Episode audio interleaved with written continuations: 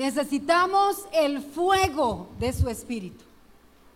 Sin el fuego del Espíritu Santo no podemos hacer la obra, ni podemos madurar, ni podemos crecer como Él ha escrito en su palabra.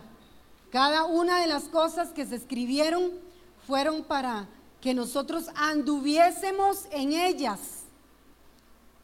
Esta mañana seguimos con el tema madurez espiritual.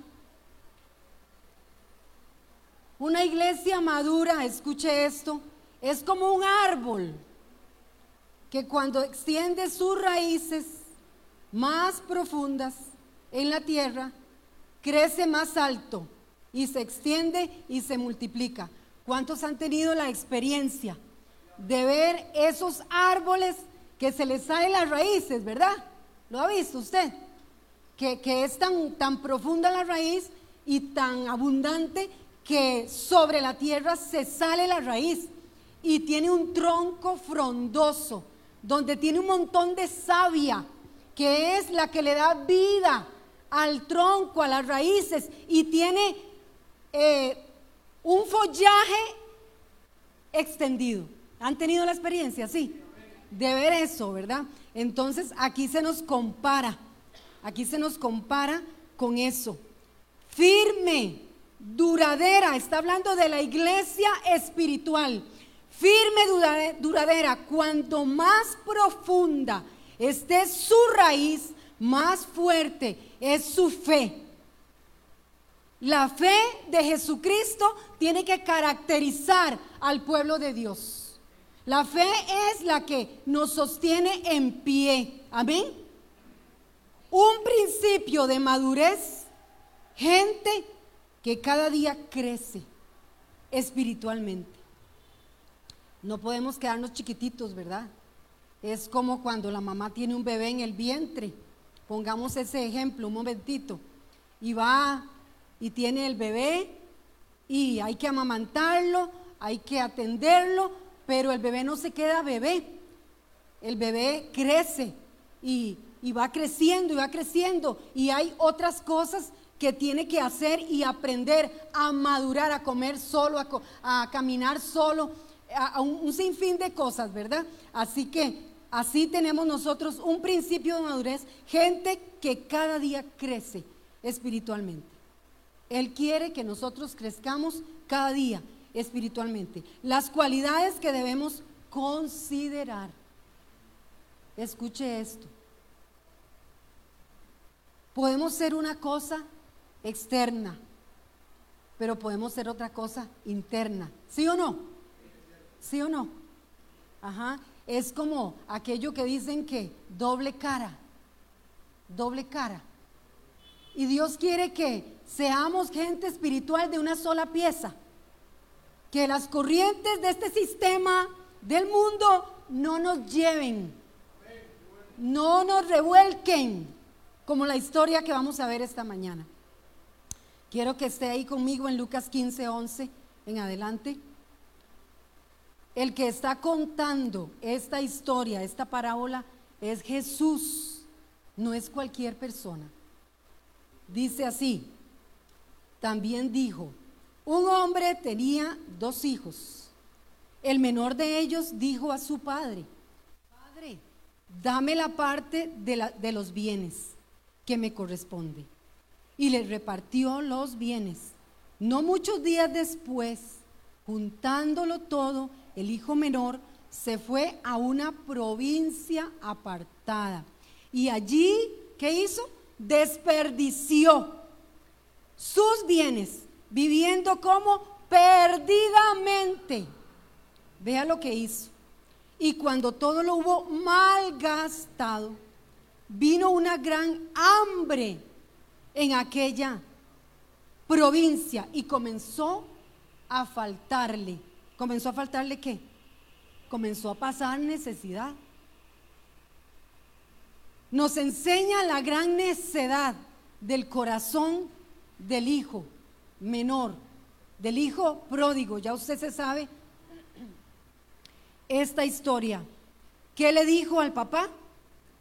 ¿Qué le dijo? necesito que me des la parte que me corresponde. Y posiblemente no se lo dijo de hoy a mañana o el mismo día. Si razonamos y entendemos la historia, creo que el muchacho empezó a replicar y a replicar y a replicar mucho tiempo, muchos meses al papá. Dame lo que me corresponde. Lo empezó a maquinar en el corazón. Lo empezó a pensar. Pensó en que era mejor la plata en el bolsillo o en el banco en la chequera. Y empezó a importunar al papá. Y el papá llegó y dijo, ok, está bien, yo voy a darte la parte que te corresponde. Seguramente le dio vacas, le dio caballos y le dio alguna heredad ahí, alguna casa, alguna hacienda, porque eran hacendados, eran ricos, tenían dinero. Y entonces él llegó y se fue. Se fue de la casa. Dice que primero duró unos días, dice la historia. Vea que todo lo planeó bien. El pecado no es de un día para otro. El pecado se piensa, se maquina y luego en el asiento de las emociones florece, se echa a andar. Esto fue lo que hizo él. Le faltó conocimiento. No tuvo sensatez, no tuvo madurez, no tuvo sabiduría, no tuvo entendimiento para saber que todo lo tenía en la casa del Padre. Había abrigo, había alimento, había trabajo, pero él estaba harto ya no quería estar debajo de ninguna autoridad. Él quería irse. Y dice la escritura que días después, él agarró el dinero cuando lo cobró y se fue. Se fue lejos. Bueno, seguramente fue al banco y depositó el dinero y tenía la, chequera en el bolsillo. Y dijo, ahora sí, soy libre puedo hacer de todo y por todo. Y fue y malgastó y despilfarró la plata. Necesitamos, la iglesia necesita hoy abrazar a la cordura, a la sabiduría, al conocimiento del Santísimo, como dice la misma escritura. Nosotros debemos de estar pegados a la palabra, la palabra es la que nos va a enseñar qué piensa Dios, qué siente Dios, qué quiere Dios, cómo quiere Dios que yo camine, que yo viva en esta tierra. Perdió la libertad que tenía. Se hizo esclavo del pecado. Muchos hoy están sentados en las sillas de las iglesias, pero son esclavos del deseo, de las pasiones desenfrenadas, de los pensamientos que no tienen sabiduría, que no tienen sensatez. Perdió su libertad. En Juan, Jesús dijo algo a la gente que le oía. Dijo, mi paz, la paz os dejo mi paz os doy, no como el mundo la da. ¿Usted sabía que la paz es una herencia? Nosotros tenemos una herencia, que es el reino. Pero parte de la herencia es la paz y no cualquier paz. Escuche, mi propia paz, mi propia paz fue lo que Jesús habló a ellos. Y no es una paz externa, donde parece que todo va pura vida, todo va bien, va sobre ruedas. Aquí no está pasando nada. Le pongo chantilly al queque y no ha pasado nada. Nadie ve lo que está por debajo. Es la paz interna que no tiene precio. Eso que pone Él en el asiento de nuestras emociones, de nuestra alma, que nos hace estar en paz. y saber que la decisión suya y la mía, cualquiera que vaya a tomar, va por buen camino, no va por mal camino y va a honrar al Padre. Y le va a dar crédito a usted porque usted escogió bien. Así que todo lo tiene bien sincronizado. La herencia también es parte de la paz. Tenía ambiciones muy fuertes, carnales, por ser independiente. Quería ser independiente. ¿Le ha sucedido a usted que usted no quiere estar sobre, eh, debajo de nadie? Que nadie lo mande, que nadie le diga qué hacer. Imagino que en aquella hacienda era tan grande que tenían que decirle, levántese a las 4 de la mañana, tiene que ordenar las vacas, tiene que limpiar el, el, donde, están los, donde están las vacas, donde están los animales los caballos. Tiene que recoger el fruto de lo sembrado. Tiene que cerrar el mes con la caja del dinero. Y él vio eso como una carga. ¿Cómo vemos nosotros la obra de Dios? ¿Cómo ve usted lo que Dios le pide que haga para él? ¿Como una bendición o como una carga para usted? ¿Cómo ve la familia que Dios le ha dado? ¿Cómo ve los hijos? ¿Cómo ve el esposo, la esposa? Es una bendición, una herencia de parte de Dios. Nosotros no somos suficientes en sí mismos.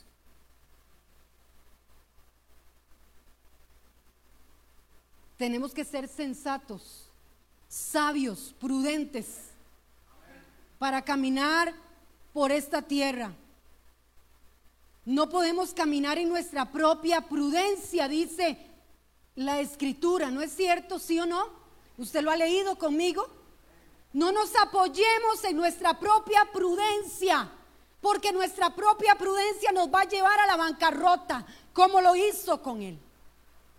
Gracias a Dios que había misericordia, que había compasión, que había un Padre amante, amoroso, como nuestro papá Dios, ¿verdad? Que no tiene un garrote para darnos por la cabeza, sino que está con los brazos extendidos y nos dice, eres mi hijo, ven. Siete veces cae el justo, siete veces lo levantaré. Amén. Gloria a Jesús.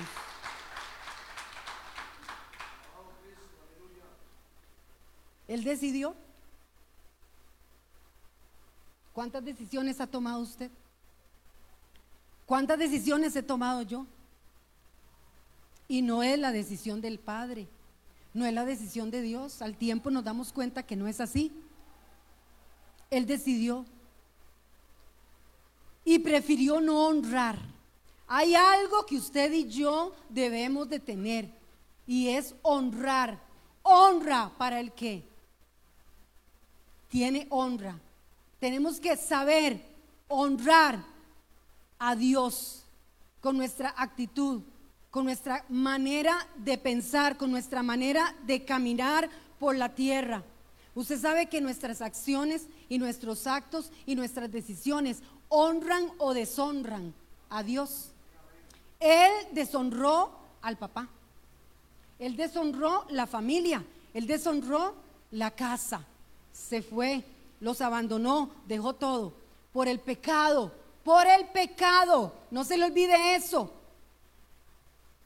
Las cosas que nosotros hagamos suman. ¿Escuchó? Suman nuestra perdición o nuestra bendición suman la victoria o suman la derrota. Las cosas que nosotros como iglesia hacemos suman a favor o suman en contra. Afectan. Afectan, afectan un país, afectan un ministerio, afectan una familia, afectan los hijos afectan un llamado, ¿no es cierto? ¿Sí o no? Afectan. Dios nos ha dado a nosotros libre decisión, albedrío. Porque todo en el reino es voluntario. A usted nadie le tuerce el brazo para que diezme, para que ofrende, para que venga y se congregue, para que adore, para que ore, para que se santifique, para que se consagre. Él quiere ver una voluntad firme en la iglesia. Él quiere ver que todo, como Él lo hizo, por amor, se entregó, dio su vida, se hizo como usted y como yo padeció, lo único que no hizo fue pecar y mentir.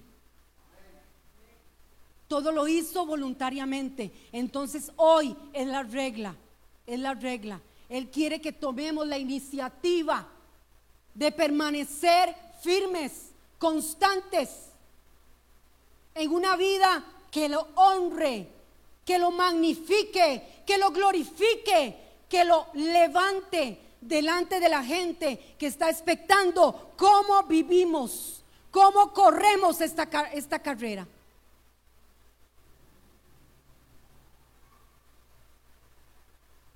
Abrirnos a la vida de Dios. La iglesia se tiene que abrir a la vida de Dios. Y no necesariamente es un culto. Aquí es muy bonito venir a cantar, es hermoso, a mí me encanta cantar, adorar a Dios.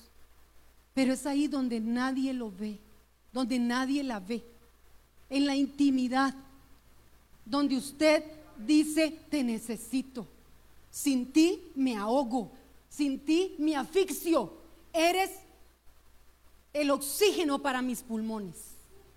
Eres la vida para mi espíritu. Eres lo que me sostiene de pie. Eres lo que me hace vivir. Esa vida que usted elige cuando nadie lo ve es abrirnos a la vida de Dios, a la vida del Espíritu, a crecer, a conocer, a darnos ese, ese chance, digo yo. Consideremos en esta mañana que a pesar de lo que usted y yo podamos hacer, el mismo Dios, por el amor que nos tiene, nos empuja a tomar decisiones sabias. Cuando nos equivocamos, ¿no es cierto, sí o no? ¿Se ha equivocado usted? Sí, yo también. Pero el mismo Dios, por amor, porque es el más grande atributo, Él él es el amor. Usted y yo no podemos entender eso. Es imposible. Yo no entiendo el amor de Dios. Porque nosotros tenemos un garrote para darle por la cabeza a cualquiera. Sí, y apuntamos con el dedo a cualquiera. El pastor Ricardo dice, Dios te perdona, pero la gente no. es cierto, es verdad. Dios es un Dios de amor, compasivo. Usted vio lo que hizo el Padre.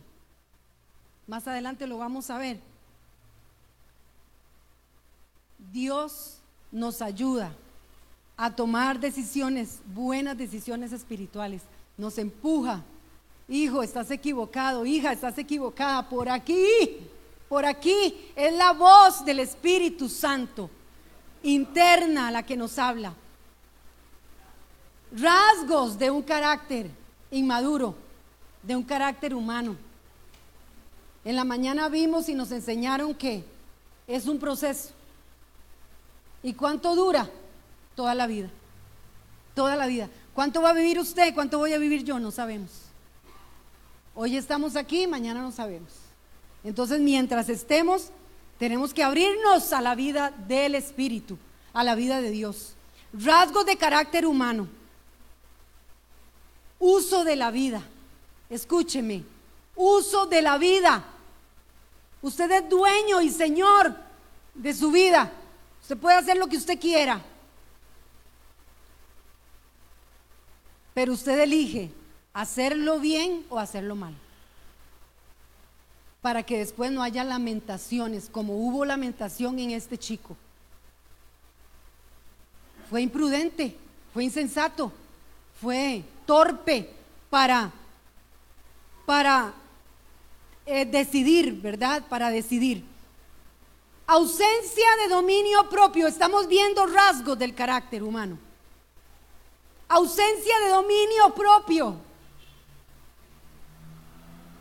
Fruto del Espíritu es un gajito del fruto del Espíritu, un gajito. Dominio propio. Todos necesitamos dominio propio. ¿Para qué? Para que los sentimientos, los pensamientos y las acciones no nos revuelquen. Yo uso bien las emociones o las uso mal, porque se me ha dado un libre albedrío.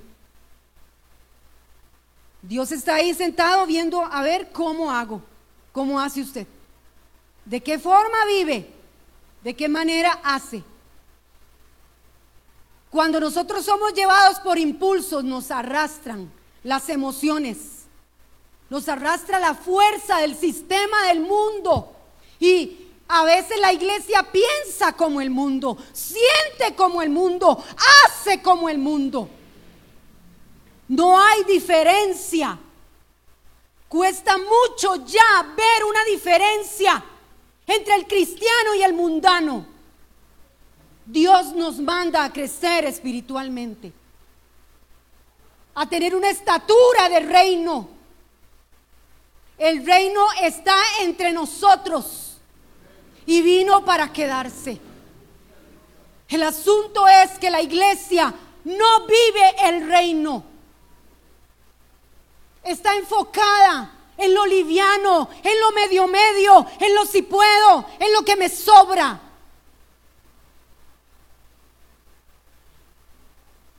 Dios no es prioridad, tiene que ser el centro. Estamos equivocados de decir Dios es mi prioridad. Dios no es mi prioridad. Dios es mi centro. De ahí parte todo la libertad emocional, mental, física, psicológica, familiar, social de la iglesia, del país. Aleluya, dígame aleluya.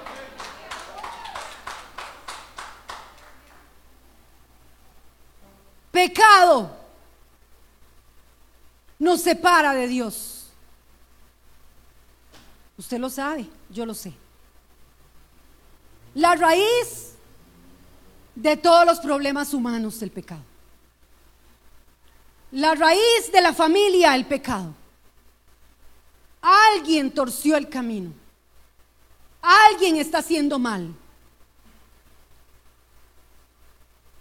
Pero ¿qué pasó en esta historia que Jesús le contó a la multitud y le contó a los discípulos?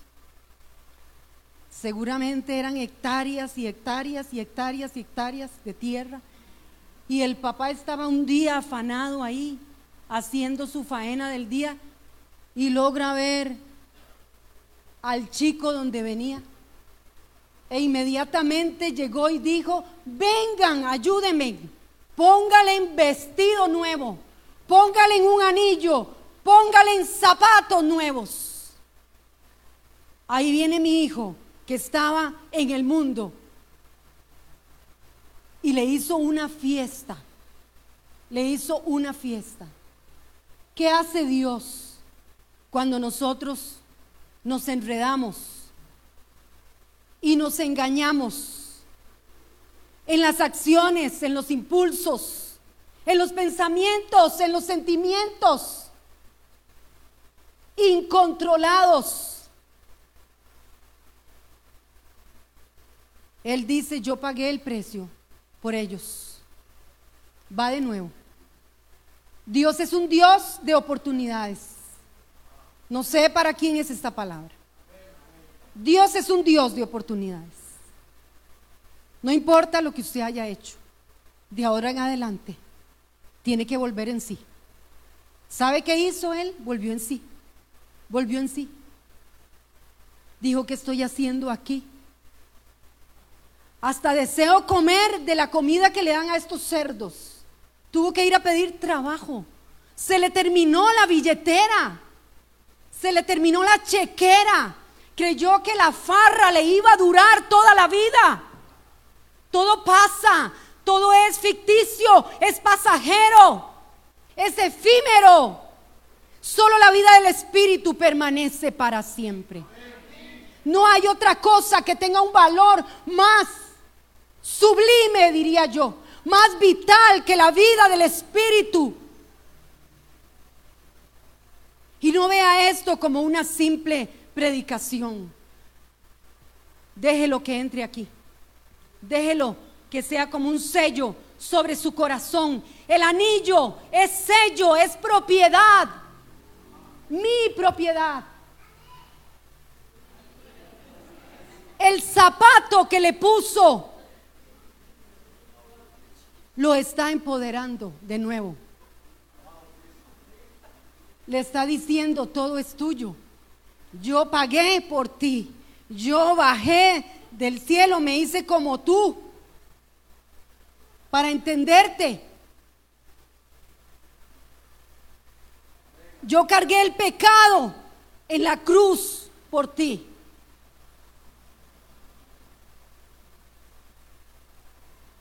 Y le hizo fiesta.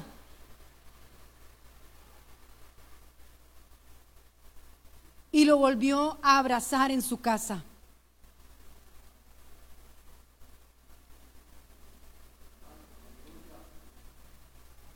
Voy a leer un versículo en Apocalipsis, no lo busque, escúchelo. Porque tú dices, yo soy rico y me he enriquecido y de ninguna cosa tengo necesidad. Seguramente eso dijo el muchacho en algún momento. A veces creemos que las cosas nos dan identidad. Lo que tenemos no nos da identidad. Eso pasa. Es como un abrir y cerrar de ojos, como la niebla se esfuma, se va. Aún los años que tenemos, debemos de saber vivir en esta tierra, iglesia.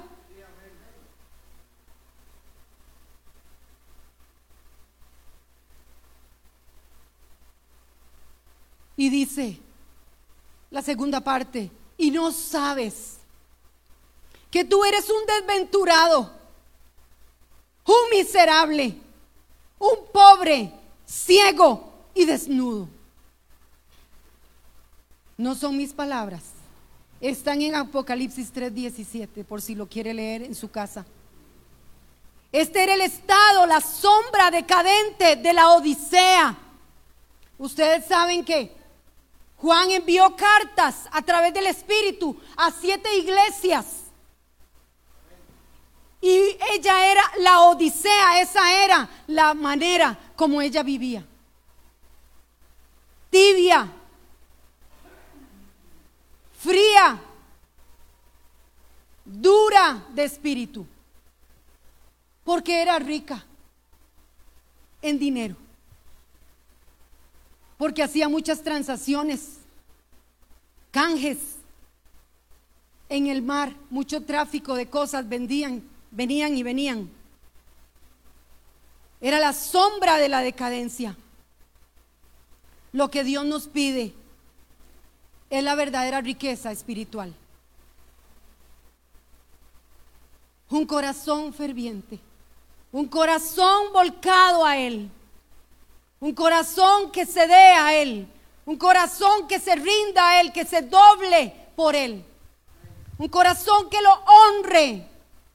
Un corazón que le diga, aquí estoy, yo reconozco que estoy en un proceso y yo te voy a dejar que tú andes conmigo en el proceso.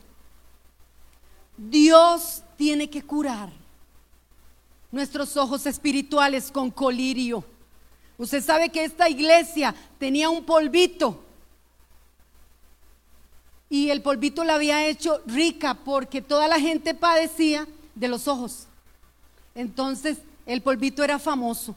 Lo revolvían ahí con algo, con agua, y se ponían en los ojos y se les quitaba la enfermedad de los ojos. Por eso dice, compra colirio para que te pongas en tus ojos. Necesitamos que el Espíritu Santo nos dé su poder, su claridad, su luz, que alumbre los ojos de nuestro entendimiento.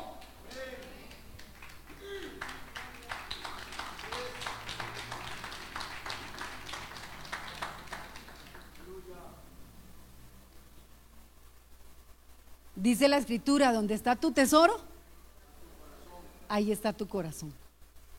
Cuidemos de que nuestro tesoro no esté en las cosas, en los chunches, en las personas, en el sistema de esta tierra. Que nuestro tesoro esté enfocado en las cosas espirituales de Dios, en las cosas del Espíritu.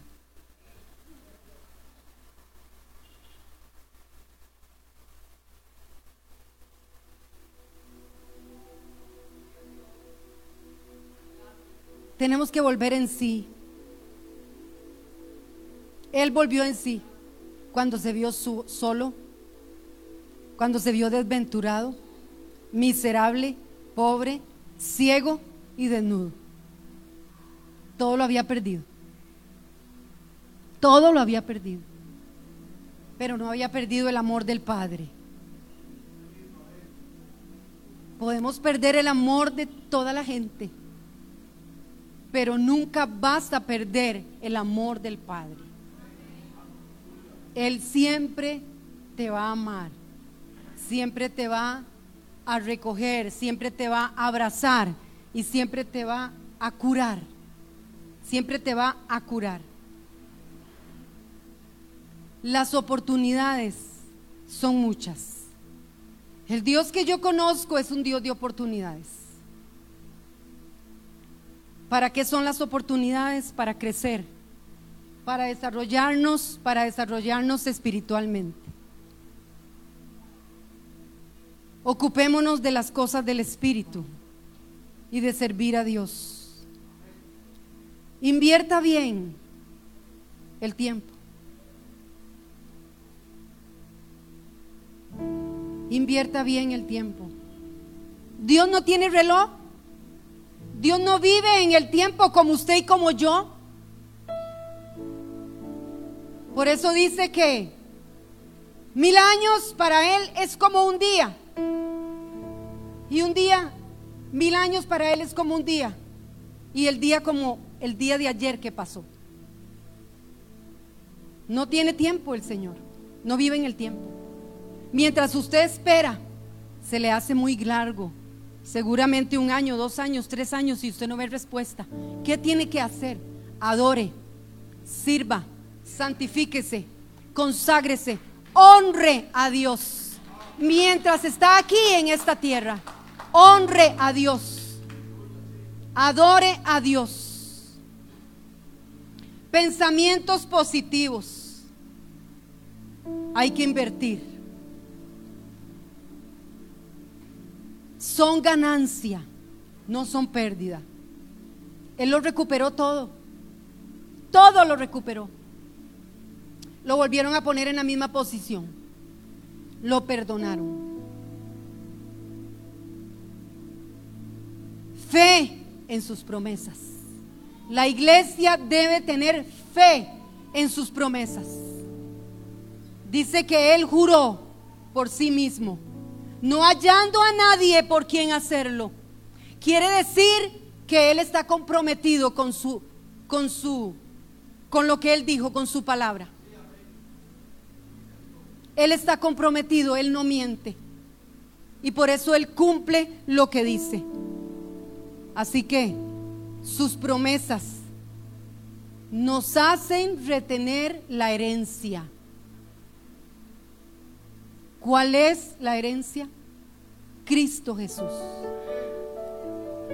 La gracia de nuestro Señor Jesucristo. La gracia de nuestro Señor Jesucristo. Mientras caminemos con Él y tengamos estrecho compañerismo con Él, la herencia no nos va a faltar. Se va a mantener intacta si volvemos los ojos a Dios y volvemos en sí.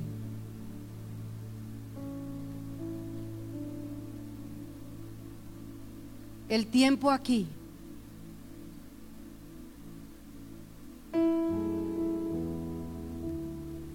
es tiempo de siembra. ¿Me escuchó? El tiempo aquí es tiempo de siembra. El tiempo que Dios te regale. en los años que Dios te dé. Es tiempo de siembra. Es una regla de oro. Recogemos lo que sembramos. Hoy hay que sembrar. Yo quiero pedirle que se ponga en pie. Hoy hay que sembrar. Cierre sus ojos mientras ellos entonan muy suave el canto. Yo quiero que usted ahí esté quieto, esté quieta por unos minutos. Cierre sus ojos, por favor.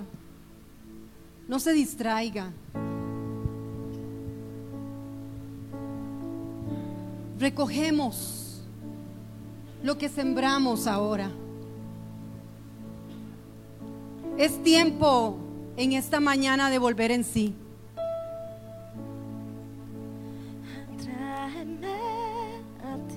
El cambio de mentalidad mientras yo voy hablando, usted esté con Dios, no se distraiga viendo a nadie, por favor.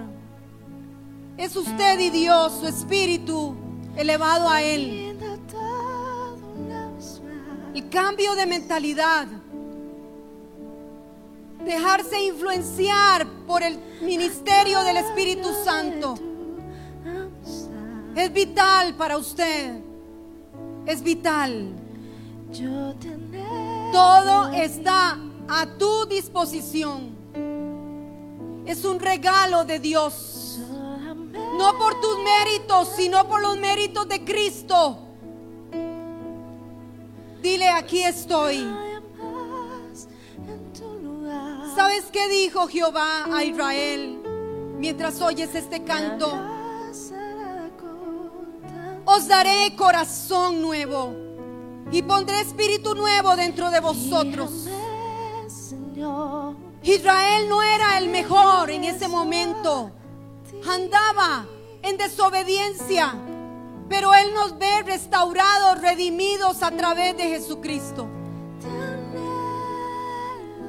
Vamos, dígale, dígale con todo su corazón. te necesito. Necesito honrarte.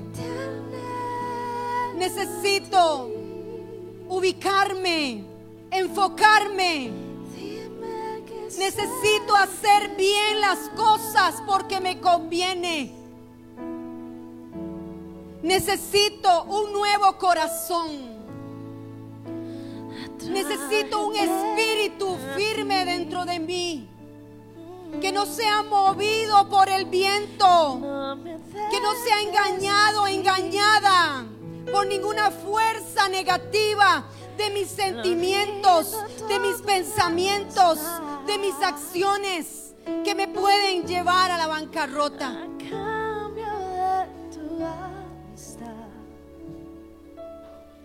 Decisiones buenas esta mañana, tómalas. Vamos, solo el Espíritu sabe lo que tienes dentro. Decisiones acertadas. Espíritu Santo, sopla, dile. Sopla en mí, Espíritu Santo. Lo justo sobre mí. Lo puro sobre mí. Lo honesto sobre mí. Lo digno de buen nombre derrama de tu espíritu sobre mí. Más de tu espíritu, menos de mí.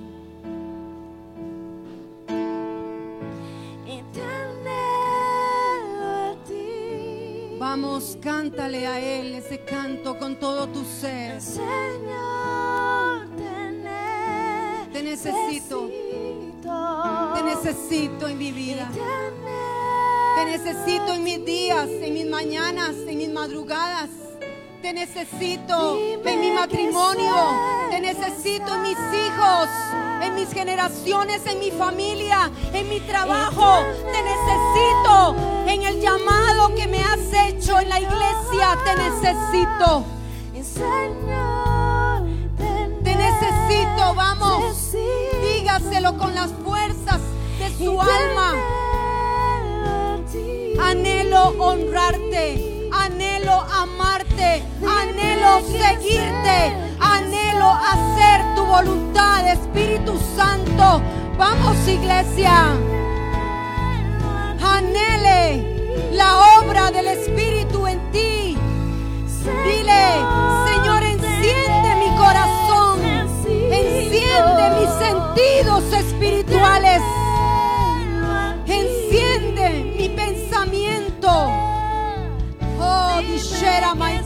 ramasheya, ikatarabakita rabasheka tarabaseya.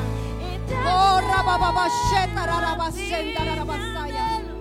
Llénese, llénese del Espíritu Santo, llénese de, de su gloria.